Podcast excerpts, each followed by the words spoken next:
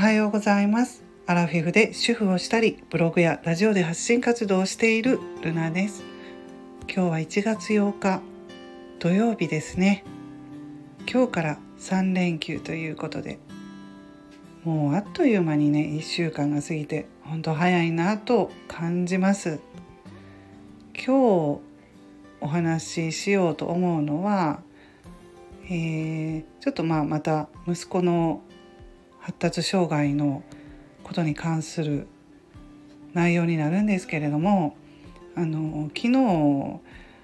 えー、待っていてもねその福祉サービスっていうのは自分から聞きに行かないとまあ教えてはくれないとかいう配信をしました。でそれでねちょっともう自分が思いついたようにまたあのブログの更新をしまして私はあのブログをいくつか持ってるんですね。一番最初に書いたのが約2年前に息子のこの発達障害のことをねあの私の経験を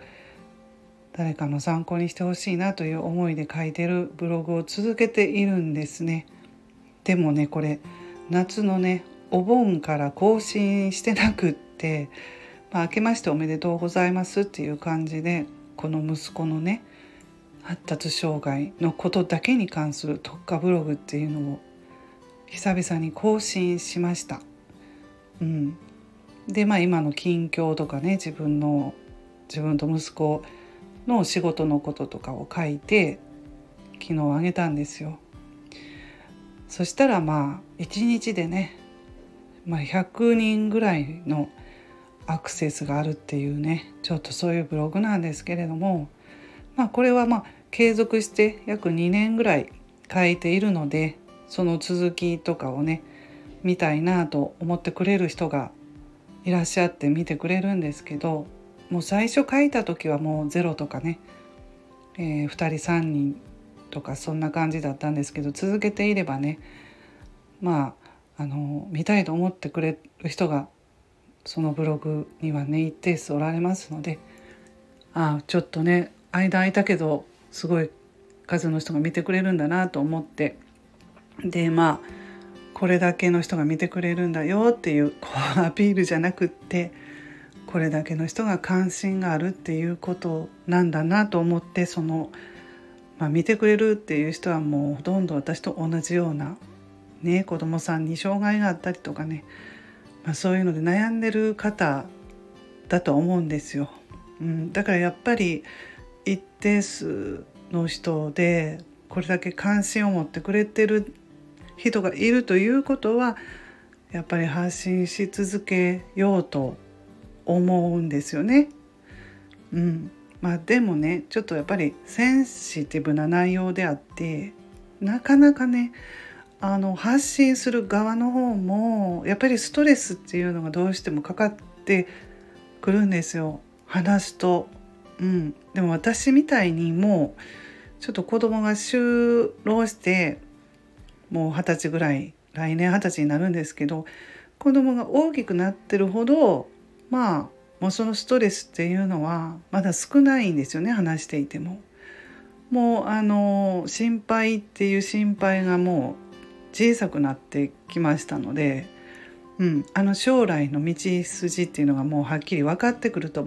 安心するところがあるんでね。やっぱりまだでも小学生とかの子どもさんをお持ちの方は不安ばっかりなはずなんですよ。うん、10年前の私がそうだったのでわかるんですけれども、うん、なのでやっぱり自分の経験をね伝えていくことでちょっとやっぱりこう誰かが元気を出してほしいというか元気になってくれたりするとあの、まあ、レターとか、えー、メールとかを時々いただくのであのすごくあの参考になりますとか言ってもらえるとね発信してよかったなと思うのでこれからもね続けていこうかなと思っていますね。この息子のことのブログに関することとか発信はですね。でちょっとまああの概要欄の方にえー、URL を貼ってるんですけどこれはまあ限定っていうことでスタイフでねこういう機能が使えるっていうことを知ったので限定の URL っていうんですか限定っていうんですか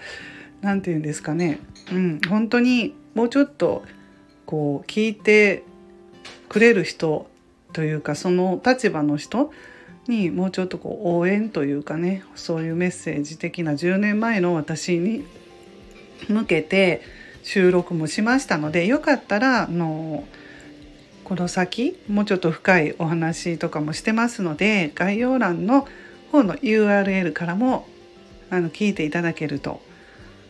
いいかなと嬉しいかなと思います。はい、あんまりね話すと長くなりますので、うん、あのその URL の方から本当に届いてほしい人に聞いてほしいと思います。はい、それでは今日はこの辺で終わります。素敵な一日をお過ごしくださいませ。ルナの独り言ラジオルナでした。